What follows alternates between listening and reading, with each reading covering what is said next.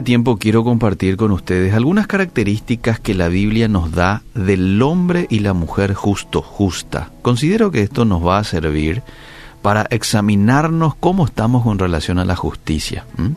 ¿Estamos actuando de manera justa o no? Atendiendo de que hay varias promesas en la Biblia para el justo, y te voy a recordar algunas. Proverbios 10.3, Jehová no dejará padecer hambre al justo. Proverbios 10.6, hay bendiciones sobre la cabeza del justo. Proverbios 17, la memoria del justo será bendita. Salmos 34.15, los ojos del Señor están sobre los justos y sus oídos atentos a sus oraciones. Yo quiero que todas estas promesas estén vigentes conmigo, pero para eso tengo que ser justo. ¿Y qué es ser justo? Hay mucha relación entre el significado de justo en hebreo como en el griego. En el griego viene de la palabra dikaios, que significa recto, honrado. Escucha esta definición, que está en concordancia con los estatutos de Dios. Persona reconciliado con, hmm, apropiado, correcto, en el sentido de estar plenamente justificado.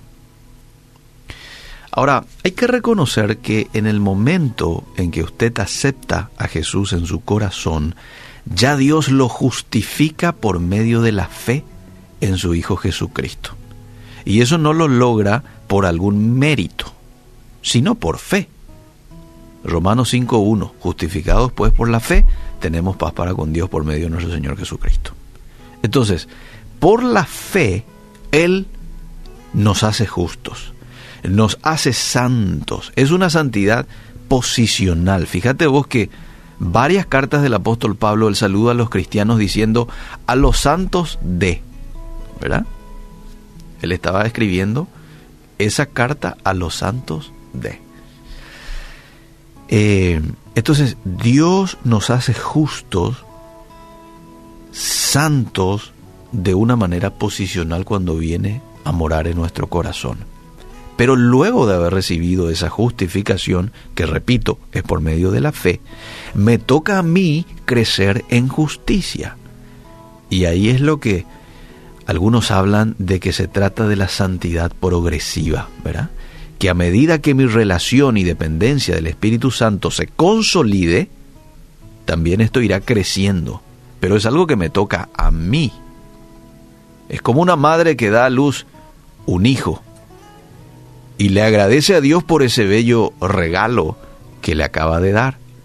Pero ahora es la responsabilidad de la madre alimentar, cuidar, proteger a ese niño para que cumpla con su propósito en la tierra. Bueno, de la misma manera hay varios pasajes de la Biblia en donde nos muestra cuál es mi papel. Tengo aquí varios versículos. Te cito uno, una cuestión de tiempo. Colosenses 3:5. Haced morir pues lo terrenal en vosotros. ¿A quién le dice? ¿A Dios? No. A mí. Hagan ustedes morir lo terrenal en vosotros. Y ahí cita, por si te queda duda, fornicación, impureza, pasiones desordenadas, malos deseos, avaricia, que es idolatría.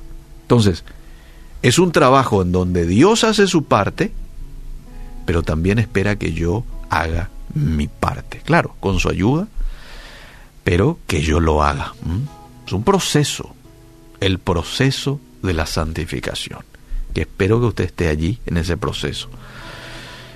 Quiero compartir a continuación, en realidad tengo 11 características bíblicas del justo.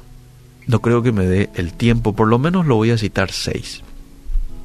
En primer lugar, una característica del hombre justo, la mujer justa, es que trata bien a los animales. Mira, oh, qué interesante este dato. Proverbios 12:10 dice, el justo cuida de la vida de su bestia, mas el corazón de los impíos es cruel. La segunda característica El justo tiene buenos pensamientos. ¿Cómo estamos con esto? Proverbios 12:5. Los pensamientos de los justos son rectitud, mas los consejos de los impíos engaño. El justo... Y esto no significa que de pronto no tenga también un mal pensamiento el justo, ¿verdad? No, de pronto la mente es muy volátil. Pero el justo persevera en lo bueno, se deleita en lo bueno, está buscando tener buenos pensamientos. Y para tener buenos pensamientos uno se tiene que llenar de cosas buenas. Todo lo que sea lectura, lo que sea mirada, ¿verdad? Incluso lo que tenga que ver con, con lo que yo escucho, porque con lo que escucho yo voy llenando mi archivo en mi mente y después voy a terminar pensando en eso. Entonces, en ese sentido, el justo es cuidadoso. La tercera característica, las palabras que habla el justo edifican, no destruyen, no ultrajan al que lo escucha, no, edifica. Proverbios 10:32. Los labios del justo saben hablar lo que agrada, mas la boca de los impíos habla perversidades. ¡Wow! Que Dios nos ayude a poder hablar para edificación, para dar vida al que lo escucha, y no lo contrario. Cuarta característica, el justo tiene buena conducta. ¿Dónde está esto en la Biblia? Proverbios 27. Camina en su integridad el justo. Sus hijos son dichosos después de él. Tiene buena conducta. Ama la rectitud el justo. Quiere hacer lo correcto. Y de pronto si comete algo que no agrada a Dios y enseguida pide perdón, se levanta y continúa perseverando en lo bueno. Vamos con la característica número 5. Atención a este punto. El justo no es impulsivo en el hablar. Viste que están aquellas personas que hablan y después piensan en lo que dijeron. no, el justo no es impulsivo.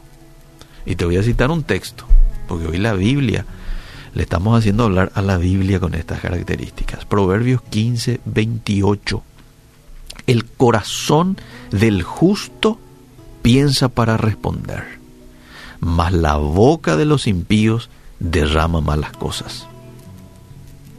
El impío no espera para hablar, porque no le importa al impío los efectos que de pronto provoquen sus palabras. El justo mide bien lo que va a decir, porque él piensa, no, le puedo dañar, le puedo hacer mal. ¿eh? Entonces él espera, piensa antes de responder ante una situación. Interesante, no es impulsivo. Y por último, eh, la siguiente característica es, y muy parecida a la anterior, habla con prudencia y con moderación. El justo habla con prudencia y con moderación. Proverbios 10, 21. Los labios del justo apacientan a muchos mas los necios mueren por falta de entendimiento. ¡Wow!